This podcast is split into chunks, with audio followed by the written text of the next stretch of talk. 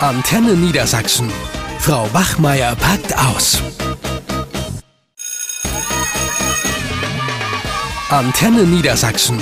Frau Wachmeier packt aus. Sag mal, hast du nicht jetzt Pausenaufsicht?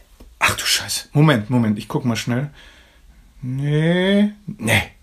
Gott sei Dank.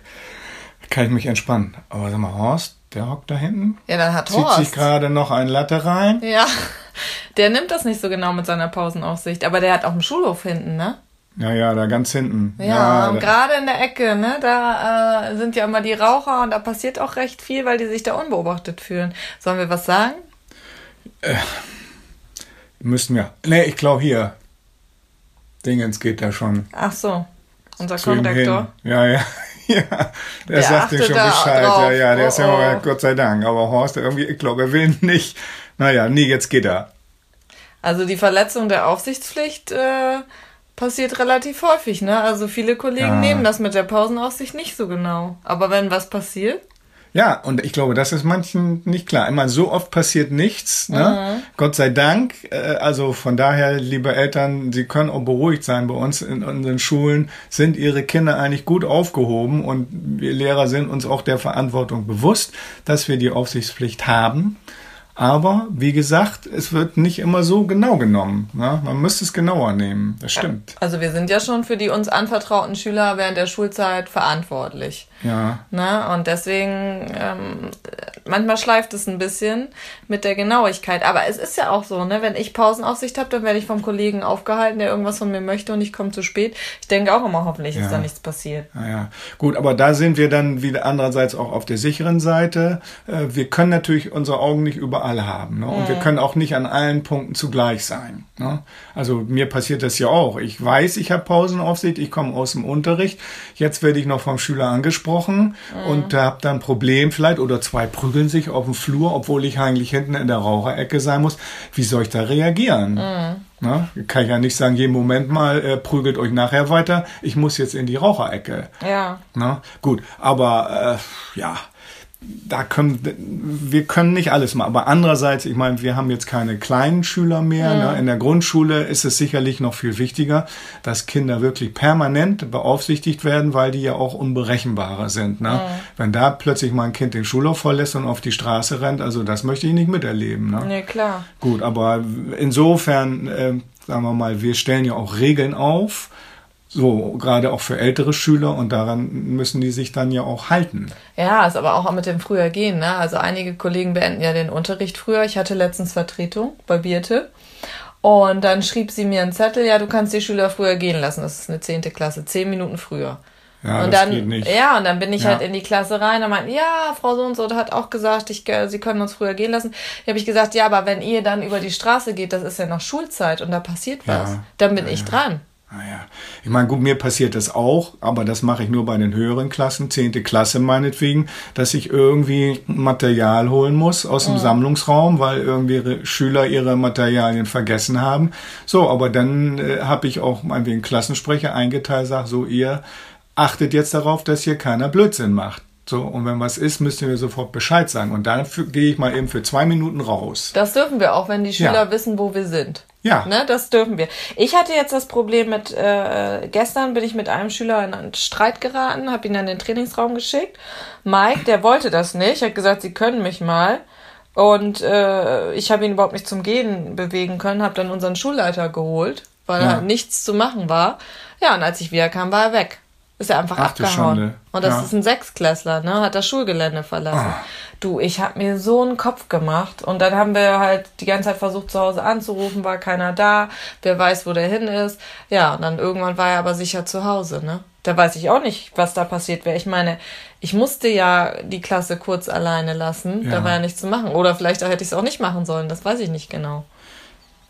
Wenn jemand in den Trainingsraum soll, ich kann ja nicht mitgehen. Ja, aber der ist ja nicht gegangen. Nee, aber dann ist ja, abgehauen. wie, wie, äh, na, ist, das ist ja die Schwierigkeit. Ich muss mich darauf verlassen, da- eigentlich, dass er da hingeht. Ja, Ja. also das ist wirklich nicht so einfach. Nee, also das, das ist schon, schon ein ernsthaftes Problem. Oder es müssen eben verlässliche Schüler mitgehen. Ja. Die notfalls, wenn er das nicht macht, mir sofort Bescheid sagen.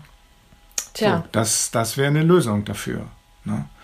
Naja, aber ähm, kann Schüler sonst, was ja auch manche machen, nicht einfach aus der Klasse rausschmeißen oder so, ne, wenn die Quatsch machen. Das machen aber viele, ne? Ja, aber das, ja. Einfach aber vor die Tür setzen, da ja, können die oder auch ich kann einfach. das ja auch mit Türklinke festhalten oder Ja, so. das ist ja ne? Quatsch. Das, ja, aber das machen wir. Du musst die Türklinke von außen festhalten. Das ist doch Schikane. Aber da können sich Eltern auch noch mal informieren. Ähm, wir haben ja schon einen Podcast dazu gemacht, was El äh, Lehrer dürfen und was Lehrer nicht dürfen. Ja, genau. Da können Eltern man das noch nochmal mal genau nachhören. Was wir denn dürfen. Und da gehört das Rausschmeißen äh, erstmal nicht dazu. Ja, gut. Und anderes Problem, da können wir ruhig nochmal ansprechen, weil da hatten wir ja jetzt diesen akuten Fall mit Menke. Natürlich ist es dem Ja. ausgerechnet passiert.